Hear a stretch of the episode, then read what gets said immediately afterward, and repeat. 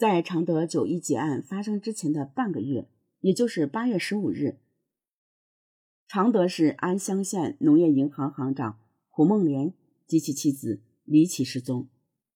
八月十五日晚，胡梦莲一家还共进晚餐，邻居并没有察觉到有什么异样。晚八时三十分，安乡县农业银行大琼镇营业所工作人员向胡汇报工作，打通了他的手机，却无人接听。第二次拨打时，手机关机了。第二天上午，邻居发现胡家大门敞开，家中不见人影。便主动帮助把门关上。九时许，安乡县一名副县长找胡梦莲研究工作，也一直未见胡的踪影。银行行长离奇失踪，立即引起人们的警觉。有关部门通过对安乡县农业银行的财务盘点，发现公款无损，遂排除了胡携款外逃的可能。当地公安部门特为此立案侦查，但十多天过去了，没有结果。在此期间，曾有人两次使用胡梦莲的手机，一次打往常德，一次打往益阳，此后就没有音讯。八月三十一日凌晨，常德市鼎城区石公桥镇一村民骑着三轮车外出购买猪肉时，在荒野里与一辆小汽车相遇。车上下来三名年轻人，用本地话问干什么。他担心发生意外，回答问话后匆匆离开。九月一日上午八时许，在离安乡县近百公里的常德市鼎城区石公桥镇杨溪村的村民，发现一辆出租车停在荒野，无人过问，便走过去一看个究竟。结果发现车边。有一堆新翻起的泥土，村民在向公安部门报警的同时，用锄头将新土挖掘出来，赫然发现一男一女两具尸体。不久，公安人员在不远处又挖出两具男尸，经辨认，其中一对男女正是失踪十多天的胡梦莲夫妇。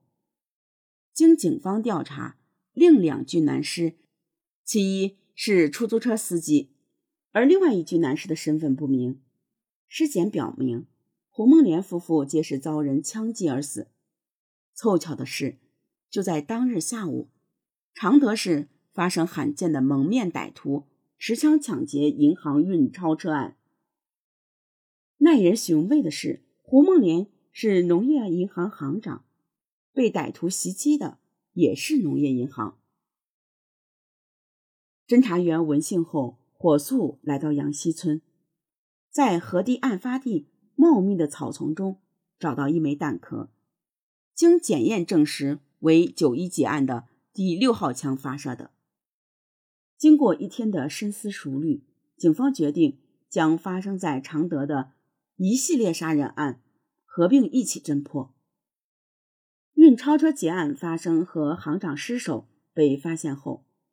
警方再次监听到被抢手机，又与益阳、常德方面联系，警方得出结论：劫匪仍在益阳、常德一带活动，他们很可能多数是常德附近人。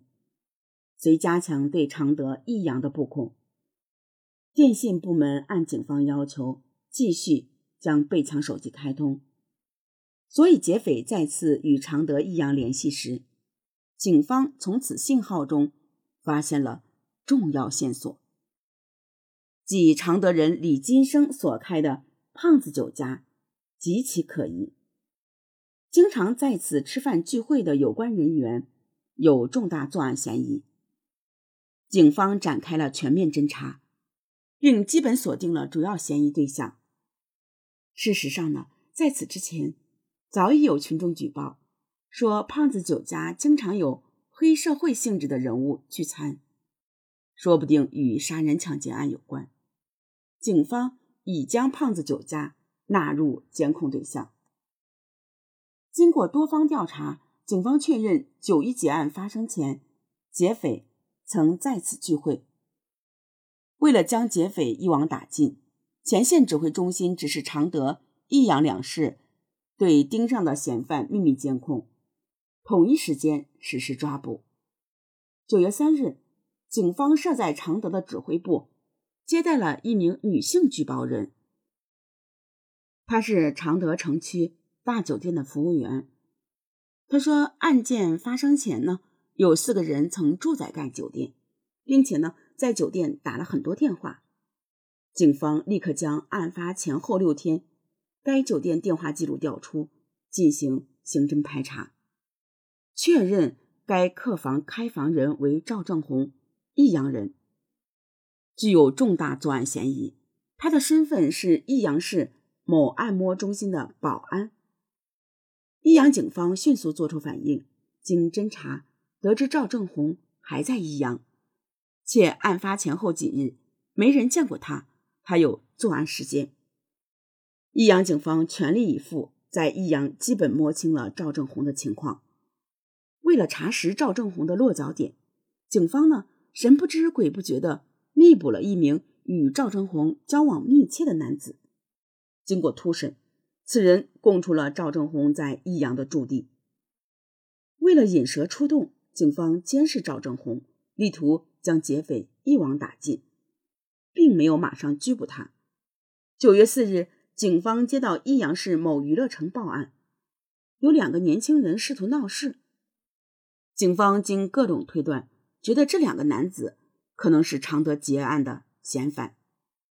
这一发现令警方兴奋不已，因为这意味着不止赵正红一名嫌犯在益阳，还有其他嫌犯也在这里。九月五日凌晨呢？益阳指挥部再次得到一个重要消息：被密控的赵正红正在到处借钱，很有外逃的可能性。指挥部经过多方权衡利弊，决定呢收网抓鱼。九月五日七点整，劫匪赵正红走到了大街上，在黄玉长茶社门前招手打的，打算乘车去汽车站。一辆出租车缓缓驶来。在赵正红面前稳稳的停住。赵正红拉开车门，猫腰钻入车内，坐定之后说：“去汽车站。”出租车竟然一动不动。赵正红一惊，一抬头看见司机用一支乌黑的手枪直抵他的脑门。与此同时，车窗外四五个便衣警察也同时将枪口对准了他。赵正红知道完了，未做任何抵抗就被警方抓捕归案。八点整，警方突击审讯赵正红，赵正红认罪，交代了另一名劫匪李泽军在益阳的落脚点，同时招供出首犯张军在常德的情妇的住处，几名劫匪有可能隐藏在情妇住宅内。九点三十分，一百名荷枪实弹的警察迅速包围了益阳市向仓路的一栋六层民宅，附近所有制高点均被狙击手占据。正在上学的孩子们被告知今天放假。半小时，一名男子从这栋楼房楼梯口的防盗门走出，这名男子尚在楼梯口张望。几名埋伏在外的警员们闪电出击，将其摁倒在地，并迅速塞进等候在巷道口的警车。第一名男子被擒后，警方在警车内对嫌犯短暂突审后，开始向楼上喊话，要房内的人缴械投降。数分钟后，一名矮胖的、年约四十岁的妇女举着双手由楼内走出，随后。两名女警员将其押送出巷道口，僵持约一个小时后，身穿防弹衣的警察们分批开始向楼内冲击，逼近三楼。益阳市资阳区公安分局副局长陈振宇身先士卒，一脚踹开房门，军警一拥而入，将李泽军一举擒获。经严密搜查，在房内搜出一支已上膛的。散弹猎枪和三发子弹。常德警方呢也采取了抓捕行动。九月五日，中午十二点四十七分，常德胖子酒家里，劫匪李金生正叼着烟，双脚翘在椅背上，指挥着酒店里的打工仔干活。突然呢，十几名警察冲进酒店，枪口对准他的脑门。李金生束手就擒。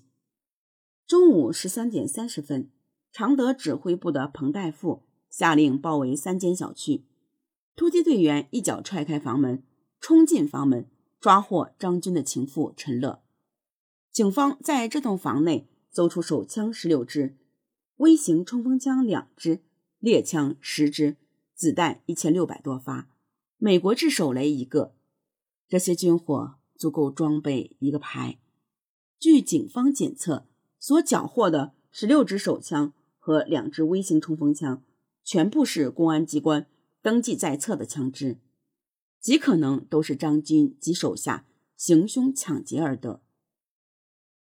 其中两支冲锋枪已证实是常德劫钞案牺牲警警的。在这栋房子里，警方还搜出身份证二十多个，全是这伙劫匪抢劫杀人后。从死者身上劫得的，其中有被枪杀的安乡县农业银行行长的身份证，另外还有两顶旅游帽。警方还搜出农业银行存折三个，总金额四十万元。此外，还搜出两副打劫所用的面罩。警方当即审问陈乐，追查张军下落。陈乐百般抵赖，谎称张军已飞往北京。并且说，强哥是抓不住的，他武艺高强，艺高人胆大。最后，陈乐供述张军去向，他到广州去了。此时已是下午六点三十分。